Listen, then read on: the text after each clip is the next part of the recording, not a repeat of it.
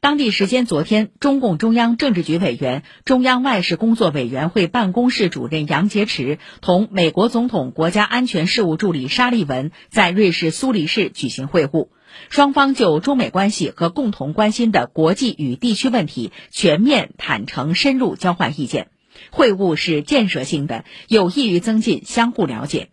双方同意采取行动，落实九月十号两国元首通话精神，加强战略沟通，妥善管控分歧，避免冲突对抗，寻求互利共赢，共同努力推动中美关系重回健康稳定发展的正确轨道。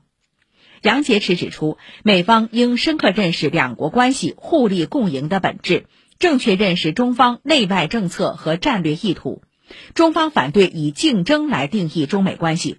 中方重视拜登总统近期关于中美关系的积极表态，注意到美方表示无意遏制中国发展，不搞新冷战，希望美方采取理性务实的对华政策，同中方一道尊重彼此核心利益和重大关切，走中美相互尊重、和平共处、合作共赢之路。